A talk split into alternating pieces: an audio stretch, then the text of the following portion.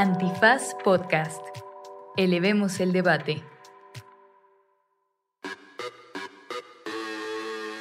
Buenos días, buenas tardes, buenas noches, bonita madrugada o cualquiera que sea la obra literaria que esté usted disfrutando en este preciso momento en su alcoba y con 100 libras en la bolsa.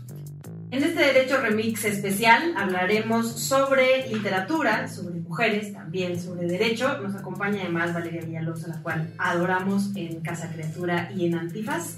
Entonces, no se lo pierdan porque estuvo re lindo, harta recomendación. Y pues ya Excel no me dejó decir nada. dijo, se trataba, pero no se despegue. Se puso bueno, puedes Se decir. puso bueno, ya. Se puso bueno. La recomendiza final con todo y un episodio de desmemoria de su servidor y amigo Miguel Pulido, pero esto es un programa que hemos hecho con mucho cariño y risas para ustedes y se llama... ¿Derecho? Remix. ¿Remix? Divulgación jurídica para quienes saben reír. Con Ixel Cisneros, Miguel Pulido y Andrés Torres Checa. Derecho Remix. Bienvenidas, bienvenidos, bienvenides a una emisión más de Derecho Remix, su podcast de divulgación jurídica favorito, que en esta ocasión se encuentra, como en otras tantas, de plácemes, de vítores, de algarabía, de holgorio, de manteles largos. Siento que ya deberías de buscar otras maneras de entrar cuando hay gente divertida y chida. en nuestro programa. De alfombra roja. De Alfombra roja y caravana. No, no, ta- se puso peor. Bienvenidos a Derecho Remix, que hoy estamos contentos, orgullosos y con el ánimo y el entusiasmo hasta el bototota porque está aquí nada más y nada menos que Valeria.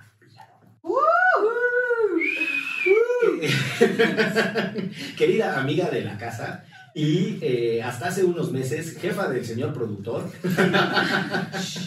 Así que esta es tu ocasión, Sergio, para desquitarte. Altérale la voz. Que se oiga fea, que que no se oiga el audio. Es decir, cuando esté diciendo la cosa más interesante, ahí le cortas, así, uy, se dañó el archivo. Bienvenida a esta tu casa. Eh, bueno, además sigues siendo consultora independiente de literatura y sigues vinculada a proyectos de antifaz, así que... Y sigues viviendo en el cuarto arriba. Sigues usando la lavasecadora de Sí, arriba. exactamente. Y yo que ¿Quién te- es la que tapó la jerga de la caja de allá arriba? ¿Qué pasó? Y tú sigues la que, la que he visto que te sigues llevando cosas de la despensa. El otro día te vi salir de aquí con el frasco de mayonesa y un kilo de frijol. Quedamos que no ibas a decir nada. Pero bueno, eh, no, en realidad... Era parte de sus prestaciones. Sí, pero Nancy no fue notificada. Entonces andaba buscando los ingredientes que le faltaban. Pero siento que es culpa tuya, no de Valeria. Si era parte de sus prestaciones, pues ella las agarró y ya. Pues sí, eso sí. Pues bueno, está aquí con nosotros Valeria. Y nos entusiasma un montón porque el episodio de hoy está dedicado a uno de los temas eh, que muchas veces tocamos de manera tangencial en la recomendiza o a lo largo de las conversaciones de Derecho Remix. Y es ese vínculo que hay entre la literatura y el derecho o, dicho de otra manera, para hacer más amplia la conversación, nociones de justicia eh, en la literatura. Y de manera particular, entre otras áreas de especialidad, una que, ah, de la que tú participas es eh, la literatura femenina o la literatura escrita por mujeres, para ser más correcto. Y pues eso, Valeria, muchas gracias por venir, primero que nada. Y lo segundo es, desde tu propia experiencia, desde tus intereses, desde tu ámbito más íntimo, ¿cuál es el vínculo entre la literatura y el derecho? ¿O qué de los vínculos de la literatura y, y el derecho te atrapa? Ay, primero gracias Pero, por invitarme. ¿Te atrapan? No, me No, a mí ni me atrapa. Yo venía a hablar de Fórmula 1. Ah, te, te aguantas, quien se No, lleva se no, aguanta. no. A ver, dime tres autobiografías. A ver quién ganó el domingo pasado. Sí, está fácil. Ay, mi checo. Esa Mi Abrazo Checo. a Checo, ajá, que nos está escuchando. Abrazos a Checo. Abrazo a Checo, que él y su padre escuchan siempre Derecho Es lo que le ponen en- en- mientras va a la carrera. Sí, como- un episodio de Ay, Derecho Remix. Para aguantar la tensión. ¿no? Así, Exacto, no, güeyes. reírse. Lo equivalente a estar así como tenso. Exacto, va súper relajado. Y se va a informar. Pero bueno, perdón. Bueno, pues a ver, creo que el vínculo entre literatura y el, y el derecho tiene siglos, básicamente. O sea, podemos pensar que la escritura ni siquiera se inventó para cantar poemas y escribir novelas, sino básicamente para hacer acuerdos comunitarios y llevar registros contables. Hoy en la mañana estaba pensando en, tengo aquí un tatuaje, ustedes no lo ven, pero ustedes sí, la primera letra que se inventó en el abecedario fenicio fue la letra A, que en realidad, si ustedes hacen el dibujo de dos eh, líneas y un palito que la atraviesa, al revés forma la cara de un buey, ¿no? Y es la primera letra que se inventó, digamos que Sí. Son las dos orejitas y los cuernos y la cara del buey, ¿no? Y es la primera letra que se inventó justo para comerciar con bueyes, que es la palabra Aleph. Mira En tú, fenicio. gran dato Wow. Ahí está. De la LEF. Entonces, bueno, podemos pensar que la literatura y el derecho comparten una naturaleza lingüística, ¿no? O sea, son dos disciplinas que parten de el lenguaje, ya sea hablado o escrito. Eh, y bueno, desde ahí podemos imaginar un montón de vertientes, ¿no? Pensar en la literatura que toma temas, que, perdón, que toca temas jurídicos o legales o vinculados con el derecho en cuestiones pues, plenamente temáticas y ahí podemos pensar en referencias tan antiguas como la pena de muerte en los diálogos platónicos para Sócrates o en Antígona, ¿no? que es como un gran referente para la literatura escrita por mujeres hoy en día y que habla justo de cuál es el vínculo entre la literatura y dos tipos de leyes que se confrontan mutuamente. ¿no?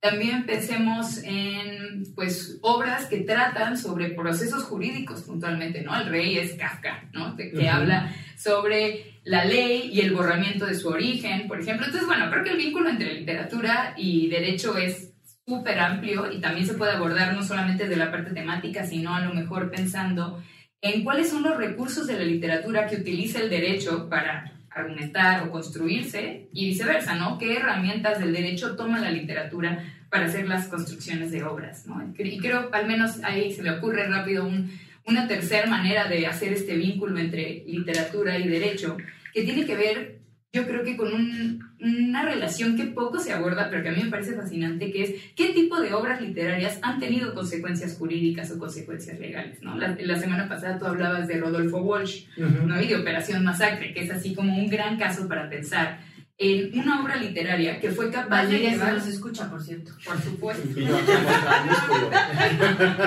porque esto es... Ah, muy bien.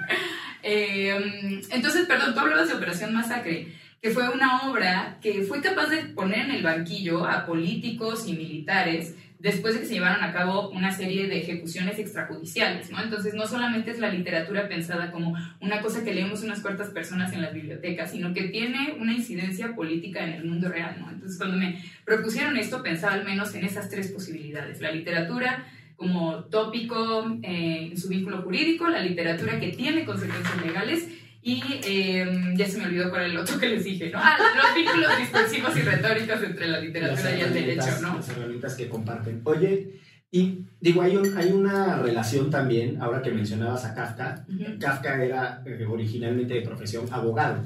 Y además era un abogado que hacía litigios de seguros en un momento en el que era lo más sofisticado hacer litigios de seguros porque las- la industria de los seguros estaba apenas surgiendo. Eh, pero un montón de otras personas eh, justo tenían de profesión o estudios de abogacía. Carlos Fuentes y Octavio Paz no terminaron la carrera, pero fueron estudiantes eh, de Derecho. Más reciente, Jorge Volpi. Que siento que también Tampoco Yasmín acabó la carrera. Tampoco. ¿Tiene, esperanzas de ganar un premio Nobel o un premio Príncipe de Asturias, que son los que ganaron eh, Por la Paz mejor y- tesis. Exacto, pirateándose Por originalidad. No, por eh, ficción. Sí, Es decir, la mejor ficción, pretender ser doctora, eh, Yasmín Esquivel. Toda ella es una. Toda una ella es una- exacto. No, consecuencias de la literatura en la vida. También siento que en la época así de Fuentes y de Paz era como obligatorio que estudiaran derecho todos los hombres como de esos este, nichos. Sociales. Ajá. Y ya después era como, ah, la neta sí me gustaba escribir. Mejor ahí me voy a... O terminaban derecho y, Y ya. y eran Sí, muy pues- tristes. Eso Sí, puede ser. Sí, o sea, digo, un poco es la historia, por ejemplo, eh, de Sergio Pitol, que cuando viene de Veracruz a estudiar a la Ciudad de México, en realidad su familia lo manda a que estudie Derecho. Y la familia de Sergio Pitol después descubre que el güey ni madre que está estudiando Derecho y andaba estudiando otras cosas. No sé qué estudió Sergio Pitol, pero, o sea, y es cuando se Pero amigo Derecho de no Carlos- fue. Derecho no fue, eso sí. Y es cuando se hace amigo de Carlos Monsiváis y otros y nada. Pero justo creo que tienes un punto, ¿no? O sea, en esa época había que ser o doctor, o abogado, o ingeniero, o arquitecto, cosas como muy, en ciertos estratos sociales, como, como profesiones liberales muy, muy explícitas de prestigio, ¿no? Y que también sus- seguramente sus papás habían sido ¿no? abogados o así. Pues sí, eso sí, no lo sabía, pero seguramente también. Pero de- déjame regresar a algo que tú decías y que también hemos discutido aquí, que es el intercambio de herramientas o de recursos entre la literatura y el derecho, y es, eh, por ejemplo, cómo las estructuras eh, narrativas de la literatura viajan al derecho, este, pero también cómo ciertas cosas, eh, por ejemplo, estaba pensando en el caso del italiano este de Zero Zero Zero y de Gamorra y de Ah, sí, sí, sí. este Saviano, Roberto Saviano, que eh, toma pedazos de expedientes y los mete en la literatura y que hay una discusión sobre si es plagio o no. Y en- creo que él en- en- es el extremo más radical de intercambio de recursos entre, eh, entre el derecho y la literatura, pero pues vamos, esa ventana está abierta y hay un montón de posibilidades de intercambio. Oye, Eh, qué divertido sería que alguien armara un libro con los expedientes mexicanos. Como Ay, como, o como Roberto Bolaño, ¿no? 2666. Ah, el último libro Claro. de los cinco que contiene es básicamente puros archivos de casos de mujeres muertas en Juárez. Pero, o sea, bueno, sí, no, sé si esos fueron tan chistosos. Pero uno, Ah, yo sí. me refería más acá como cuando vas y denuncias un robo y que Mm. escriben con esta, pues sí, este jurisprudencia horrible que te escribe el MP. Aunque tú le estás diciendo otra cosa, ellos El, lo el escriben acá. no se levantó. Ajá, exacto. Es. El de la voz eh, refiere que se encontraba Sí. con la fémina que la acompañaba. Pero sí, Hasta que los cacharon en el acto. como la canción de Ricky Luis de Faltas a la Moral. Pero bueno, podríamos hacer otro sobre la música. Pero justo me gustaría detenerme ahí porque creo que es muy interesante entender que en tanto las dos disciplinas trabajan con la palabra y en la- las dos disciplinas trabajan con la reconstrucción de escenas o hechos, eh, pues evidentemente algunos recursos van a ser eh, útiles para, para ambas cosas. Pero es interesante, porque uno, uno pensaría pues, que el estilo narrativo y la, la capacidad de comunicar algo, pues en la literatura estamos muy acostumbrados, pero regreso a lo que decía Excel, en el derecho parece que hasta se trata de que no te entiendan, ¿no? Y ahí, eh, vamos, es una renuncia del ejercicio de la abogacía a aprender más de la literatura, de cómo contar las cosas, y me parece que es, pues, es un puntazo ahí de, de subutilización. Un saludo a Tito Garzón, Ah, que siempre está peleado con eso. Y que además está por presentar su libro. Eso. No estudies, no estudies Derecho. Pero bueno, perdón. Qué buen consejo. Sí, para- sobre todo en este podcast que dedicamos a la divulgación. No lo hagan. No, pero justo a mí me gustaría saber si hay algo en particular que a ti te, te guste de esos intercambios o alguna cosa en, en la literatura con la que tú trabajas que te parezca digna de, de mencionar o de comentar. Pues, a ver, creo que me, me imagino como dos casos opuestos, ¿no? Por un lado está el jurisprudencio ilegible, ¿no? Que, que, que ni siquiera genera textura ni sensibilidad, ¿no? Genera como un montón de bloqueos para tocar normalmente temas que exigen mucha sensibilidad. Pero también pienso en el caso opuesto, ¿no? Estaba leyendo hace poquito un libro que les recomiendo mucho, ya voy a empezar con la recomendación. Sí, ya. se los advirtió. Bien. La recomendiste anticipada. Exacto. Es un libro que se llama LTI, La lengua del Tercer Reich, y que escribió un filólogo alemán que se llamaba Viktor Klemperer. Y lo que hizo fue analizar todas las estrategias literarias, discursivas, retóricas y simbólicas que utilizó el Tercer Reich de la literatura para utilizarla en su comunicación política, ¿no? Entonces sí que tienes el caso del jurisprudencio seco, inhóspito y del cual no puedes generar ningún tipo de juicio muchas veces, yo no sé cómo trabajan así. Yo Ah, todo lo contrario, ¿no? O sea, una cosa que al está orquestada de manera literaria. Y creo que también en esa tesitura, sin irnos tampoco a los regímenes totalitarios del siglo pasado, hay algo como muy dramatúrgico, por ejemplo, en el lenguaje abogadil de los juicios orales, por Sí. ejemplo, ¿no? O sea, que ahora que, que está tan de moda toda la situación con nuestro querido amigo, el, el amigo de Michelle García Luna, este, pues se hablaba mucho de esta como espectacularización del derecho, ¿no? De, de, de cómo tienes que hablar para apelar a ciertos sentimientos, o pa- ni siquiera se trata de presentar pruebas o no, sino de qué tan bonito puedes orquestar un argumento, que también puedes explicar un contexto, una escenificación de un momento, como para que finalmente puedas convencer a alguien, ¿no? Y por eso son tan importantes en esos juicios de los que platicas, como el cuando presentan el caso y cuando cierran el caso, ¿no? Porque se van mucho a eso, a la literatura, a la literatura de contar estas historias que hagan, bueno, que convenzan, en el caso de Estados Unidos, al jurado. Exacto.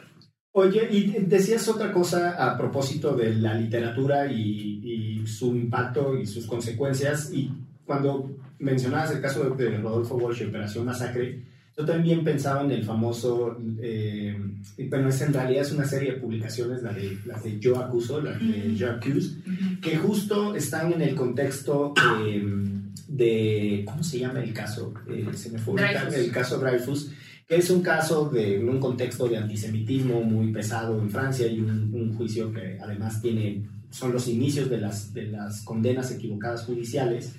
eh, y que justo, entre otras cosas, eh, la manera en la que se va, eh, en la que se va metiendo la literatura, justo con los divide además a la sociedad y están eh, los autores y los intelectuales que estaban a favor de la revisión de la condena de Dreyfus y los que estaban en contra.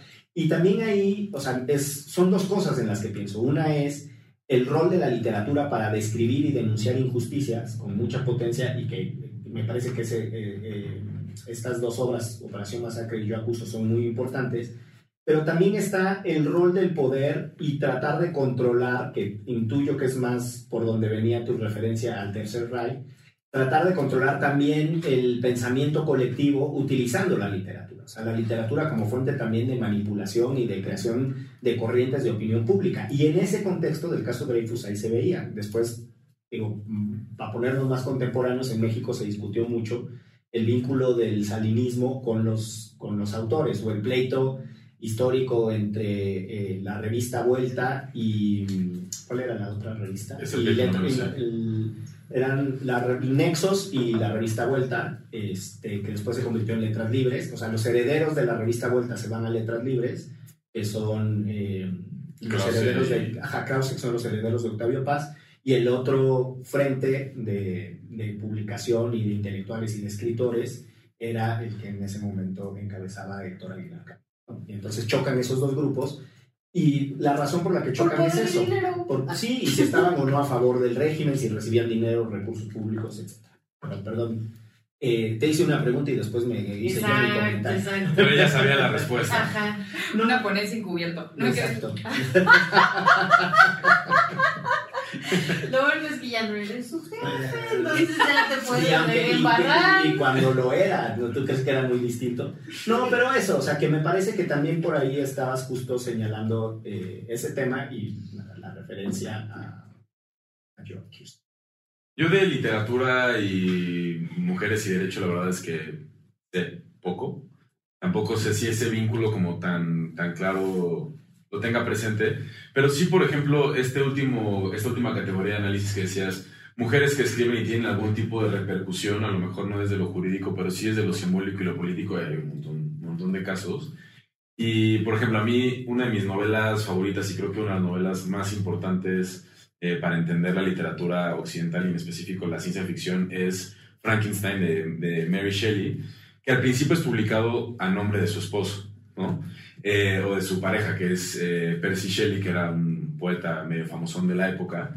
Y entonces como que era inconcebible que ella pudiera publicar una novela, además a la edad que tenía, que creo que tenía como 17 años cuando publica eh, Frankenstein.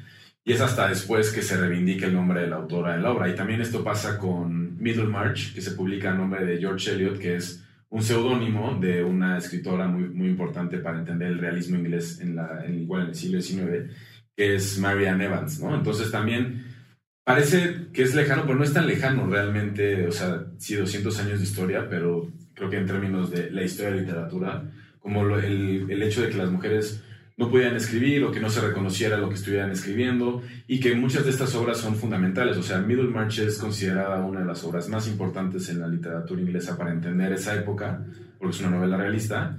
Y Frankenstein es como el parteaguas de las novelas de ciencia ficción, ¿no? Ujú. Sí, sin duda. Y creo que está esta frase muy famosa de Virginia Woolf, ¿no? Que dice, normalmente Anónimo fue una mujer. ¿no? Mm. Y es, es, es esta versión de pensar que en realidad la literatura escrita por mujeres ha existido siempre, ¿no? Solamente era cómo se tiene que, digamos, difundir, bajo qué tipo de estrategias, como cambiarte el nombre. George Sand es otra, otro ejemplo de esto, ¿no? Que es una mujer, pero se tuvo que poner nombre de hombre para seguir publicando. Eh, pero en realidad siempre escribieron, ¿no? Solamente a veces no tenían medios de publicación. Aquí viene la segunda recomendación, ¿no? Que es este, justo esta conferencia de Virginia Woolf que se llama Una habitación propia, ¿no? Que es esta famosa conferencia que en realidad nunca dio, que es una estrategia literaria como para fingir que está dando una conferencia enfrente de un colegio de mujeres en lo que ella llama Oxbridge, que es esta combinación entre Oxford y Cambridge, eh, en donde dice, las mujeres necesitamos una habitación propia y 100 libras al mes para poder escribir, ¿no? Y entonces esto parece como bastante privilegiado y en realidad lo es, pero sí es como esto, estos dos símbolos implican que una mujer tiene que tener espacio personal, privado, donde no tenga que estar siempre atendiendo las necesidades de otras personas, eh, por no decir sobre todo otros hombres, y además necesita independencia económica para poder dedicarse enteramente a lo que tiene que decir. Y esas no son condiciones que fueron posibles para las mujeres antes del siglo XIX, ¿no? Entonces, pues sí, todo lo que veamos para atrás, probablemente había muchísimo escrito, pero estaba eh, metido en un cajón, ¿no? Como pasaron en casos tipo Emily Dickinson, que por otras razones estuvo escondida su poesía. Está el caso de George Sand, está el caso de Mary Shelley, ¿no? Que Mary Shelley es una cosa rara porque era como también una suerte de diva en su tiempo, ¿no? Tuvo este primer momento como muy tras bambalinas, pero luego fue, era de verdad una autoridad, ¿no? Y era de las pocas mujeres que podían sentarse en los cafés, ¿no? Y que nadie le, pre- le preguntaba qué hace usted aquí si no es un hombre, ¿no? Era como que es Mary Shelley, ¿no? Que Ella- además era hija de otra autoridad de la época. Exacto, ¿no? que es Mary Wollstonecraft, que es como de las primeras que empiezan a discutir eh, como cuestiones de derechos de las mujeres, de libertad sexual de las mujeres, de tener más de una pareja, que eran ridículamente revolucionarias y junto con Olympe de Gauche en Francia empiezan a cuestionar como todos estos documentos que se están ideando de, eh, la, de- ¿cómo se llama? El, la Declaración de los Derechos del Hombre y entonces Olympe en Francia publica como la Declaración de los Derechos de las Mujeres, ¿qué pedo? ¿Por qué nos dejaron fuera, no? Entonces, Mary Wollstonecraft es la mamá de Mary Shelley, muere eh, al poco tiempo de dar a luz, como que Mary Shelley tiene como esta parte como que le medio acecha del legado de su mamá y después por, de convertirse en esta gran novelista a partir de Frankenstein que sí pasa un tiempo tras bambalinas, ya es como, bueno, escribió este pedo y además es la hija de tal, entonces... Y su padre también era de los Su- primeros también. anarquistas, ¿no? Entonces también era una mujer en unas No, condiciones bueno, dile ideales. algo que se levante del café, no mames. Decirle, ¿qué haces aquí? Exacto. Porque o te avienta una bomba o te dice algo ahí. O te explico todo Exacto. cómo funciona el sistema. Por cierto, yo no conozco eh, ni por digo, de nombre ninguna otra obra de Mary Shelley. Ahora, ahora que los estaba escuchando, eh, reconozco que es mi profunda ignorancia. No estoy, no estoy diciendo que no tenga otras obras destacadas, pero ¿a ustedes les viene a la mente algún otro, otro libro, alguna otra obra de Mary Shelley? Sí, tercera recomendación. Bueno, yo no sé en cuál vamos. No sé, tú date. Tú tú date, de eso se trataba. es que a mí ya me urge una peda para ir a decir todo lo que no he leído. Por eso te estoy preguntando, me informo falsamente. Tiene unos diarios de viaje, en realidad son 12 tomos de diarios de viaje, Ay, mamá. pero hay una edición corta de, de cartas seleccionadas que publicó Minerva Editorial y eh, aquí comercial. por, por favor. Eh, que son los diarios de viaje de Mary Shelley a través de Italia y Alemania, que iba de eh, chambelán de su hijo, que iba con todos sus amigos ricos y hacían la, tomaban el- lo que se llamaba el Grand Tour, ¿no? que era como ir a conocer las ciudades más importantes de Europa, ir a foguearse con los intelectuales del momento, y viajaban en carruaje y entonces los diarios de Shelley son en realidad cartas que le dirigió a su, a su hermana eh, contándole pues un poco lo que nos contaríamos todos en un viaje actual, ¿no? Como estuvo horrible pasar migración, pe- perdí mi pasaporte, no tienes idea lo horrible que es la comida alemana, ¿no? Entonces digamos es, es, es muy rico eh, leerla, en primer lugar porque las cartas duran una cuartilla, entonces es un libro ideal como para cuando tienes 10 minutos antes de quererte dormir te quieres echar una lectura buena, es ese libro, entonces busquen Los viajes por Alemania e Italia de Mary Shelley. Mira tú, y compren libros de Minerva porque me Eso. parece que es una extraordinaria contribución a la literatura. Y además hacen casi todo en, son diarios de viaje, ¿no? O sea, es como lo que predomina. Bueno, ya platícanos para toda la gente que no No, sabe quienes qué es, porque quienes aquí no están escuchan. ya así como de... No, no, quien- corto, exacto. Quienes, quienes nos escuchan tendrán, dijo que estaba haciendo un comercial. Eh, quienes nos escuchan tendrán que saber que eh, Valeria es editora y además eh, emprendedora en Minerva Editores y es como buena casa editorial, es un proyecto lindísimo al que habría que darle apoyo y consiste en Bueno, pues es una editorial que tiene ya cinco años eh, y publicamos básicamente dos cosas. Diarios de viaje, que tenemos libros ahí de Michel de Montaigne, también sus viajes por Italia, por Suiza, por Alemania, se pueden divertir mucho. El de Mary Shelley, ya bien, bueno, también tenemos eh, los viajes de Antonio Pigafetta, que fue el oficial de a bordo de Fernando de Magallanes. Entonces pueden darle la vuelta al mundo con ese libro, es maravilloso, es súper divertido, es súper estimulante, es como un libro de aventuras básicamente.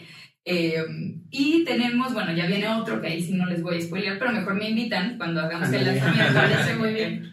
Y tenemos otra colección, que es una colección que se llama Lápiz, que reúne obra gráfica de distintos autores mexicanos eh, con todo tipo de ensayos, ¿no? Tenemos una- un pequeño libro de Verónica Gerber que se llama Las palabras y las imágenes, tenemos otro libro de Jorge Fernández, que es un libro que hicimos además con realidad aumentada, entonces un libro que surgió en la pandemia, entre la- cuando él y, o sea, Jorge Fernández, eh, confinado en, en Madrid, empezó a intercambiarse cuentos por notas de voz con Rep, que es un monero argentino. que estaba confinado en, en Buenos Aires y entonces un poco entreteniéndose, eh, Jorge empezó a mandarle cuentos que se inventaba eh, vía nota de voz y Rep los empezó a dibujar. ¿no? Y entonces Wow. empezaron a compartirse por Twitter y lo dijimos, ¿por qué no hacemos esto más grande? Y empezamos a hacer videos de Rep haciendo toda esta obra y Jorge dramatizando, porque además tiene una gran voz para, para hacer imitaciones, dramatizando sus propios cuentos.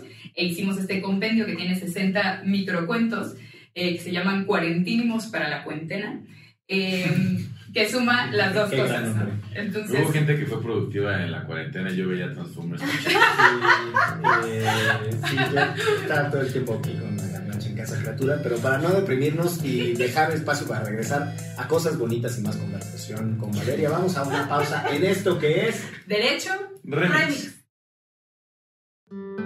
Este país ya perdió su belleza. Vámonos. No podemos. ¿Por qué no? Los estamos esperando. A nuestras hijas, a nuestros hijos. La Espera, una tragedia en dos actos. Disponible en tu plataforma de podcast favorita a partir del 31 de octubre. Estamos a Derecho Remix, muy contentísimas de estar acá al de Valeria, este, con harta recomendiza y, y harto dato coctelero, así que de aquí para, para una biblioteca. Ay, sí, justo les quería comentar otro dato coctelero muy sabroso para que apantallen a sus suegras, suegros, suegres. Y es, no sé si han escuchado alguna vez de una poeta que se llama Ana Akhmatova, que es una poeta rusa que vivió durante la primera mitad del siglo XX y le tocó los momentos como más feroces del estalinismo. Y fue absolutamente acosada personalmente por Stalin. O sea, tenía, Stalin tenía una obsesión con la poesía de Akhmatova siempre se le salen las historias derivadas de es que Stalin quería ser poeta y entonces, ¿no? Como todo lo que se dice de ¿Acosada una cosa política o una cosa sexual? una cosa política. Eh, no, y bueno, le destrozó la vida, ¿no? Tuvo como dos maridos, a todos los mató, eh, encarceló a su hijo, le prohibió escribir, le prohibió publicar. Hay una historia en la que lo único que tenía Ana afuera de su ventana, que un poco le daba como espíritu para vivir, era un bosque. eh, y cuando Stalin se enteró de que le gustaba mirar por la ventana, mandó colocar una enorme escultura de él para que tampoco pudiera disfrutar No, de los. Wow. el acoso era muy grave. Eh, y llegó un momento en el que básicamente ya no podía salir de su casa, pero le permitían las visitas de sus amigas. Mujeres. Y entonces eh, sus buenas amigas se dieron cuenta de que a pesar de que la casa de Ana estaba microfoneada de piso a techo, si ellas llevaban sus agujas de tejer, hacía interferencia con los micrófonos. Entonces decían que iban a tejer, todas sacaban sus agujas, eran cateadas antes y después de salir del cuarto y fingían todas tejer y en realidad Ana les iba recitando sus poemas. Ellas se las memorizaban y entonces cuando salían no encontraban papeles, nada que tuviera los poemas. Y entonces de voz en voz se iban pasando esos poemas hasta que lograban ser publicados fuera de Rusia. O sea, imagínense cuántos miles de kilómetros viajaron esos poemas de voz en voz, porque no podían escribirse. Sospecho que hasta se cambiaron un poquito, ¿no? Sí, teléfono descompuesto. Sí, Totalmente, sí, sí, sí. Entonces, bueno, pensando como en otra historia de ciertas maneras de generar resistencia en contra de regímenes jodidos, por decirlo menos, y la literatura, pues la historia de Ana Akhmatova es muy buena. Oye, cuando, ahora que decías eh, una mujer que tuvo dos maridos, etcétera, una vida muy intensa, pensaba en, el, en la novela esta y que al mismo tiempo es como una suerte de ensayito autobiográfico de Rosa Montero de la ridícula idea de no volver a verte o de no volverte a De ver. no volverte a ver. De no volverte a ver, ¿verdad? Este, y que justo trata sobre eh, Marie Curie, que es eh, esta mujer que empezó a hacer investigaciones y que ganó el Premio Nobel de la Química, eh, y, pero todas las historias de amor frustrado que tienen, el contexto del encierro, al mismo tiempo desafiante de la, de la sociedad de su tiempo, y además una novela, digo, atravesa, yo no sé si es una novela propiamente, digo, no, no, la verdad es que creo que tiene un estilo literario singular, porque al mismo tiempo que es una referencia biográfica de lo que, de lo que es la vida de, de Marie Curie, este, todo bien mal pronunciado, no importa. Eh, es que ando practicando mi francés desde la, desde la semana pasada. Te falló el gorgoreo. Sí, me faltó el gorgoreo, gorgoreo. Que más cuando estás tratando de aprender francés te dicen, es bien fácil, solo no muevas la lengua cuando pronuncias la R. Y es como, no, no, no más es eso. O sea, uno hace rrr, que es la lengua eh, temblando. A ver, tú pronuncia la R, le hubieras dicho. A ver, tú francés, pronuncia la ferrocarril. Dilo, dilo rápido, pinche francés. Pero bueno, en, en la vida eh, va haciendo el recorrido biográfico de, de, de Marie Curie, pero también va contando una pérdida personal que ella acaba de tener y las propias implicaciones que le significa para el proceso de duelo en el que ella está. Y nada, es súper interesante porque creo que ahí hay otra cosa también que la literatura recupera sobre las nociones de las injusticias que vivían en ciertos tiempos, bueno, siguen viviendo, para decirlo con todas sus letras, las mujeres, y porque patriarcado, ¿no? Pero es, es interesante... eh, Se va a caer, se va a caer. encontrar justo como ese, ese vehículo. Eh, y yo tengo una pregunta muy concreta. De la amplísima gama que tiene eh, la literatura en temas asociados a derecho y justicia, incluso en esto que le llaman el legal thriller o los, las cosas que suceden dentro de, de cortes, no solo eso, pero hay algo que sea así como... Volar sobre el de Carlos Cuauhtémoc Sánchez. Estaba entre las mejores vendidas de Samus. Sí, sí, sí, maldito cerdo capitalista. Exacto. Eh, pero ¿hay, ¿hay alguna mm, novela o algún libro que sea tu favorito? Híjole, no sé si mi favorite. Pe- pienso, por ejemplo, en autoras que tienen temas recurrentes vinculados como en derecho y literatura, que me encantan. Por ejemplo, ah, es una escritora además muy poco conocida, así que qué bueno que lo.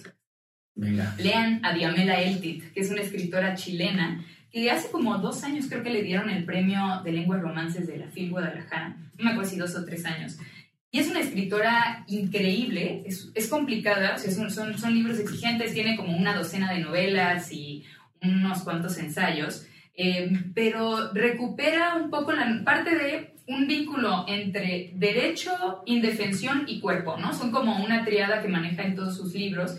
Y entonces se pregunta un poco cuáles son, cómo, cuáles son los residuos del derecho y del, y del mercado, ¿no? Y cómo se evidencia eso en los cuerpos, ¿no? Y entonces tiene varias obras. Hay una que se llama El Padre Mío, que es una novela que hizo en colaboración con una fotógrafa que se llama Lottie Rosenfeld, eh, que seguramente han escuchado hablar de Diamela y no lo saben. ¿Han escuchado alguna vez del el grupo CADA en Chile? No. Que hacía performances en contra de Pinochet en espacios públicos Yo sí. de Raúl Zurita, que es el más famoso como en ese grupo, pues Yamela pertenecía a ese grupo, ¿no?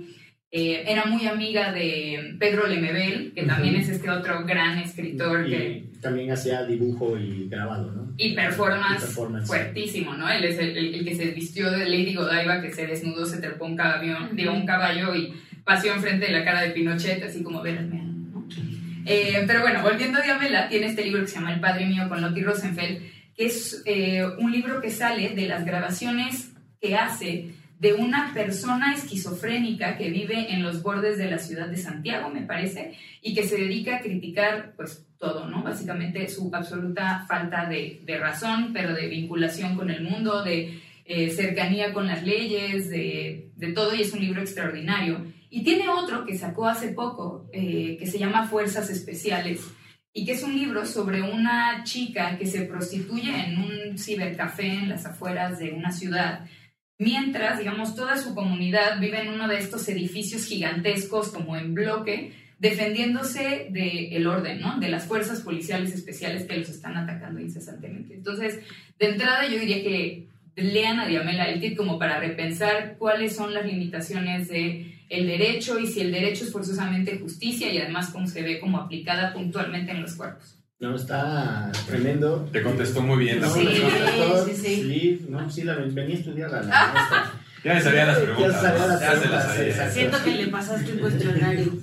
No, porque, a ver, hay muchas cosas de, de lo que decías eh, que me atrapan. Bueno, uno, la referencia a Pedro Lemebel, que es un personaje interesantísimo y que además tiene una serie de relatos cortos que están como muy locos. El tipo tiene en, en sus relatos. Hay uno a propósito de Navidad que me estoy tratando de acordar ahorita y le intenté dar una búsqueda en el teléfono, pero no lo, no lo llegué. eh, que es muy, muy loco, ¿no? Entonces, eh, obviamente provocador como era, distorsiona la figura de Santa Claus y se mete con, con unas cosas como sexógenas ahí con Santa. eh, es, es- es un escritor que siempre estaba fuera de las fronteras y en un contexto en el que en Chile no era para nada fácil hacer eso y además pues complementaba su trabajo justo, ¿no? Con performance y hacía grabado y, y es un artista eh, gráfico, muy, es un personaje muy potente. Pero después, eh, a ver, es- esta cosa de qué es lo que eh, el derecho nos trata de presentar eh, como su contribución a una sociedad más civilizada o lo que sea, y después cómo la literatura lo puede cuestionar y lo desnuda. Y yo creo que, eh, por ejemplo, Los Miserables es una obra en donde Víctor Hugo precisamente hace eso, o sea, la obsesión que se tiene, eh, ¿cómo se llama el, el inspector este? Sí, eh, no me acuerdo. Jean Valjean. Jean Valjean es el, el, el papá de la muchacha y el, el preso, pero se me fue ahorita como Javert. Javert, ¿no? Sí. Eh, que se la pasa, tiene una obsesión con lo correcto, tiene una obsesión con la ley, es incapaz de entender las nociones de justicia e injusticia. Y eh, Víctor Hugo va desnudando precisamente cómo esa sociedad oligarca estructurada que tiene a un montón de, eh, ¿no? Como de otros personajes en las periferias, pues nunca pueden encontrar su lugar porque la noción del derecho precisamente los va aplastando. Y creo que, vamos, si uno es sensible a lo que te está tratando de decir el autor, uno llega a encontrar esos cuestionamientos a cuál es la contribución del derecho, ¿no? Y, y, vamos, puede uno verlo en Víctor Hugo o puede uno verlo en Jorge Volpi y, y la, no- una Novela novela criminal, criminal. desde otros ángulos, y creo que Volpi es mucho más explícito, es menos literario, es más atrevido en otras cosas, pero me parece que esa es una gran contribución eh, de la literatura, desnudar ese supuesto orden dado y esas mejores condiciones que tiene el derecho, que no siempre lo son, ¿no? O sea, y Sí. ahí, ahí hay un montón. Un montón de ejemplos. A ver, dígame otro. Por ejemplo, eh, este, Condorito. La contrarreforma de la ley agraria. Hablando de Chile, Condorito. Pero mucha gente no sabe, por cierto, que Chile, que, el- bueno, ¿Que mucha Chile es que- Condorito? que mucha gente no, no, mucha gente ni siquiera conoce Condorito, pero los que leímos ese eh, Plop. ese- Ah, Era malísimo. No, Condorito. era malísimo. Malísimo. Ya- Malísimo, misoginísimo. Su novia. Eso no lo recuerdo así. Sí, salían, las chicas siempre en Condorito salían acá con Ah, unos pechugonas. vestiditos y Y una cintura pechugonas. muy. Sí, eso es cierto. Pero bueno. Y no se les veía la cara. Nada de eso lo tengo presente cuando en las revistas de la peluquería donde iba a cortar el pelo. Exacto. Pero bueno, este, es chileno. Este, Yo tampoco sabía. Memín Pinguín, ese sí es mexicano. Mexicano, Yolanda También. Vargas Duch. Discriminador. Racista, un normalizador de la violencia infantil. Esa es tu recomendación. No, pero no. Lean a este misógino y a esta discriminadora, venga. No, que el, el uso de la de esta como literatura para hacerle frente a lo establecido, como el ejemplo que ponías. Eh, pienso mucho en este colectivo de mujeres negras lesbianas en los años 70 que se llamaba el colectivo del río Combagi, donde estuvo Barbara Smith, donde estuvo Demita Fraser, donde estaba Audre Lorde, por ejemplo, que no tenían acceso para poder publicar libros, porque en esta época segregada en Estados Unidos estaba todo muy limitado, incluyendo la, la publicación de libros, y crean su propia editorial, ¿no? que se va a llamar, si mal no recuerdo, este, Silver Press. Y ahí es donde van a empezar a publicar un montón de obra de ensayo, como muy determinante. Ahí está este ensayo muy famoso de Audre que se llama Las herramientas del maestro nunca destruirán la casa, su casa, una cosa así. The Master's ha- eh, tools will never dismantle the Master's como house. no puedes destruir al maestro con las herramientas del maestro, Algo así. del amo, algo así. Sí, algo así. Eh, es, una, es un ensayo que Audre da en una este, como convenio femi- feminista, eh, convención feminista que le invitan a hablar. Y ella dice, pues yo estoy aquí como la única mujer negra de todo el panel, es increíble. Y aparte la única lesbiana, y estoy segura que hay un montón de mujeres negras, algunas seguramente lesbianas, cuidando a sus hijos en sus casas para que ustedes puedan venir. Entonces, ella no encontraba el espacio para publicar y crea esta, esta editorial que se vuelve súper relevante en estos años eh, de revolución sexual, de punk en Estados Unidos, en otras partes del mundo.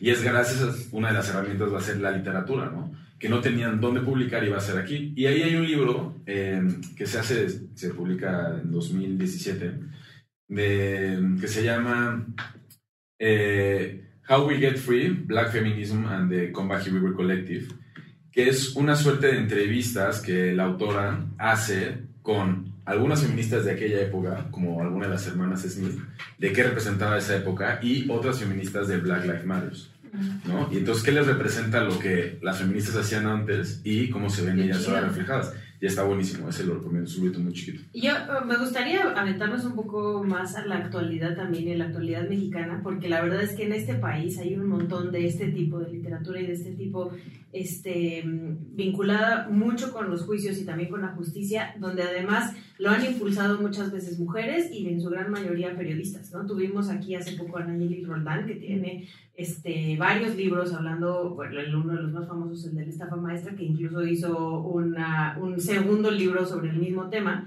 que tiene que ver con eso, o sea, cómo el, eh, desde el periodismo también se está utilizando a la literatura para ya los espacios en los medios de comunicación quedan cortos para contar las historias en este país de injusticia, de incluso de los juicios como tal, que saltan a la literatura mexicana y muchas de ellas son estas mujeres periodistas que están empujando, ¿no? Digo, también el, ya habíamos platicado acá del caso de la viuda negra, que ahí son tres hombres periodistas que igual lo publican, pero sí se ha encontrado en México eh, y, y en muchos países también, pero recientemente, o bueno, en los últimos años, como que hay cada vez más y más libros de estos libros periodísticos que cuentan nuestras historias trágicas, la neta, de injusticias principalmente o de corrupción. Sí, sin duda. Creo que además el vínculo entre literatura y periodismo es siempre una cosa muy extraña y muy complicada, ¿no? Por un lado, recuerdo justo a Rodolfo Walsh que, que cuando él está decidiendo escribir Operación Masacre, tiene un poco un dilema que dice, si me voy por la literatura, probablemente pueda lograr mayor sensibilización, pero al mismo tiempo voy a generar la idea de que es ficción, de que es falso, de que hay una exageración propia, en- entre comillas, de la literatura. Y entonces tal vez genera menos acción. Pero si me decanto por el periodismo, entonces tal vez ahí tengo una herramienta mucho más fuerte para terminar llevando a estos militares al banquillo. Y hace esa mezcla de lo que luego se entendería como no ficción. O sea, porque Walsh es, creo que dos años o tres años antes de Truman Capote y a Sangre Fría.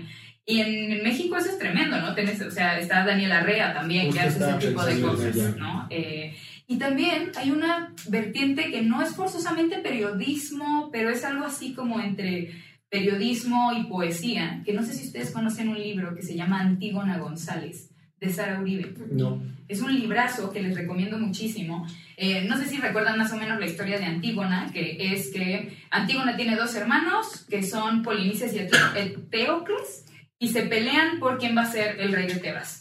Uno muere, bueno, más bien los dos mueren, pero uno queda como un traidor de la ciudad y el otro como un eh, fiel funcionario de la ciudad. Entonces, al que queda como el traidor, le prohíben la digna sepultura. Y le dicen, tu cuerpo se va a pudrir encima y nadie puede hacerte ningún tipo de honra fúnebre. Y Antígona dice, no hay manera que yo no rinda culto a mi hermano y lo entierre. Y entonces, digamos, eh, hay una lucha entre la ley divina, que dice, todos los muertos tienen que ser enterrados, y la ley de la ciudad, que dice, no, no todos, los traidores no. Y entonces Antígona decide dejar de lado la ley civil y hacerle caso a la ley divina y entierra a su hermano y eso le genera la muerte, ¿no?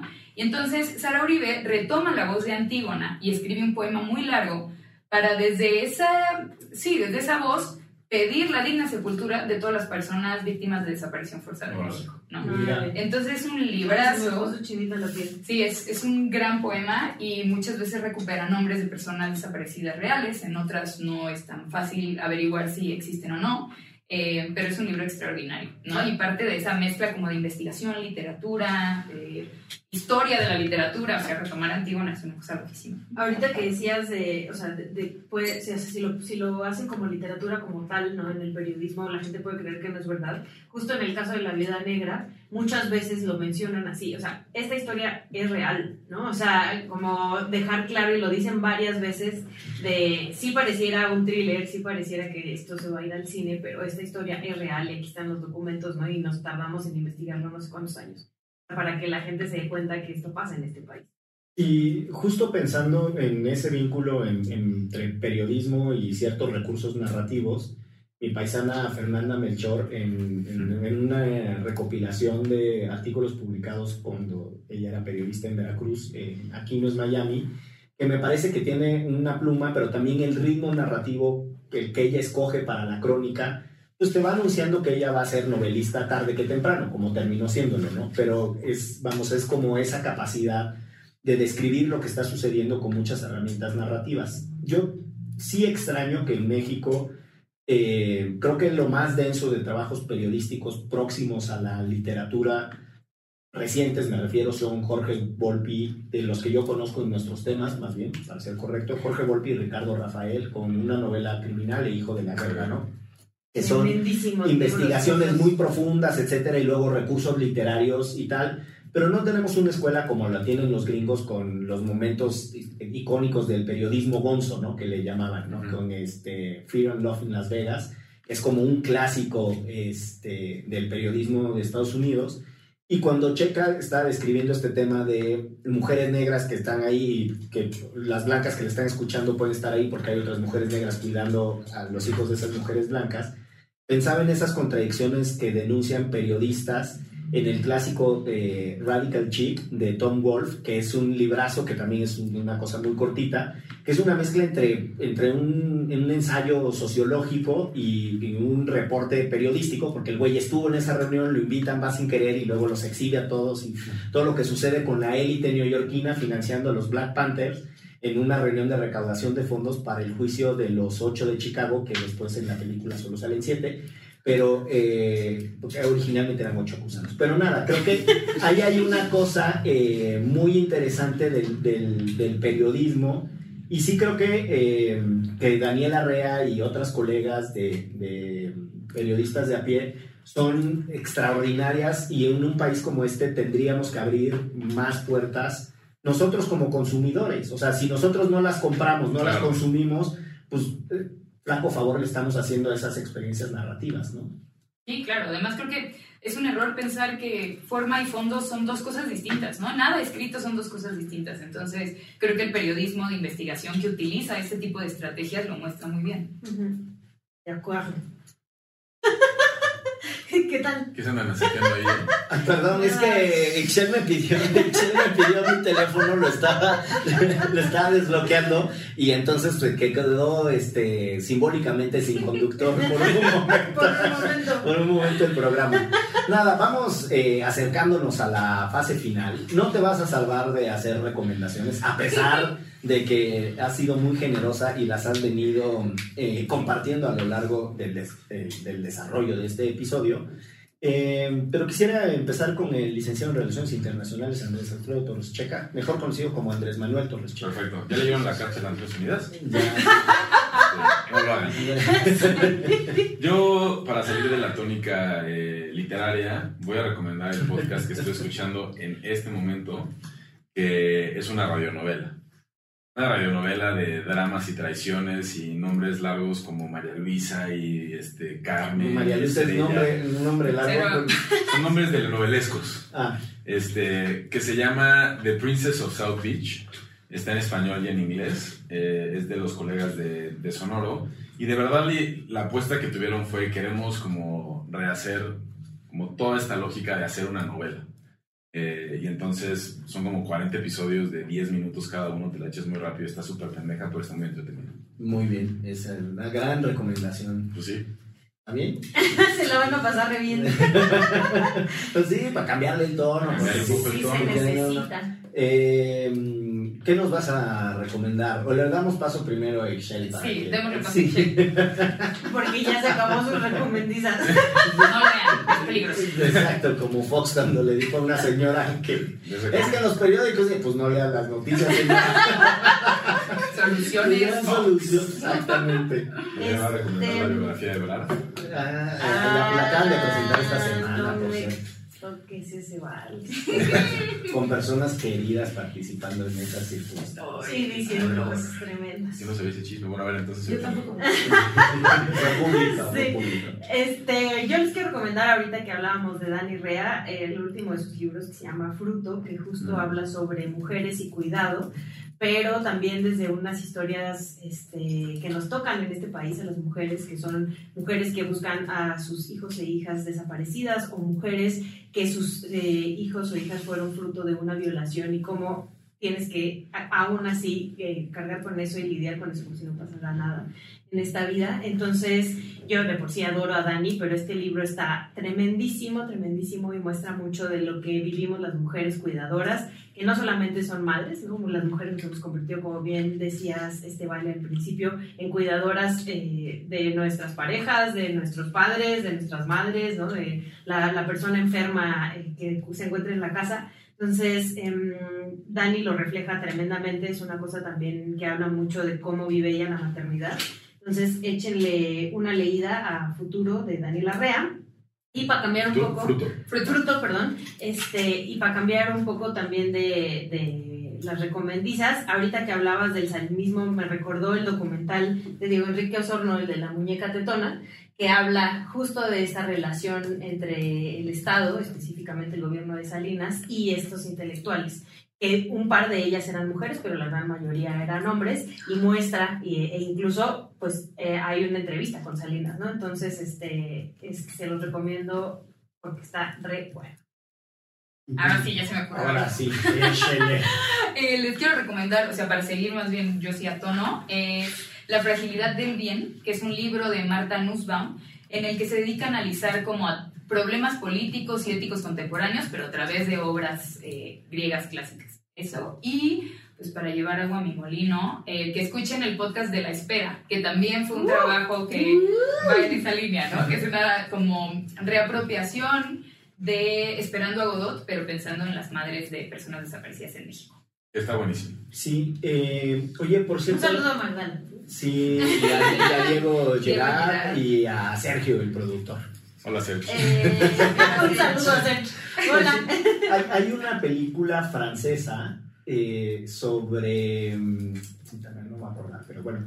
Los miserables. Eh, Amelie. Amelie, Sí, Amelie, es la que iba a de decir. un pinche gnomo que anda por todas partes. No, hay una película francesa de un eh, actor de teatro habilitado como director de teatro en un programa penitenciario de Francia, que el tipo va y entonces empieza a trabajar con los, eh, eh, con los reclusos y los ayuda a interpretar eh, esperando a Godot, esperar a. Y esa película en realidad está basada en hechos reales. Entonces es muy intensa, es muy bonita, el final es muy dramático. El tipo después se hace, después de lo que sucede en toda la película, se, se elabora un monólogo en el que termina él recuperando su, cabe- su carrera de actor que ya estaba destrozada antes de participar. Es una película muy intensa, les... Eh, chingada, pues no me voy a acordar, pero les prometo que en algunos O sea, lugares- Pregúntenle al chat GPT. Es que, a ver, bueno, pues ya si. No, me pues voy a- búscalo en tu celular, Me voy, a, compañero, me voy a ¿sabes? quemar, pero es que, ¿cómo busco mientras hablo la siguiente Yo te, yo- yo te ayudo, yo te La ayudo. siguiente recomendación sobre. Eh, es muy fácil, el libro, de, el libro de Claudio Magris, de sexto piso, sobre Derecho y Literatura ante la Ley, este, que es un, es un libro muy bonito y describe, entre otras cosas, parte de lo que El triunfo. Valeria nos estaba contando. The Big Hit se llama la película en inglés. El triunfo en español. El triunfo en español. Es una película justo sobre esperar a, a- a a Godot, este, hablando de la espera.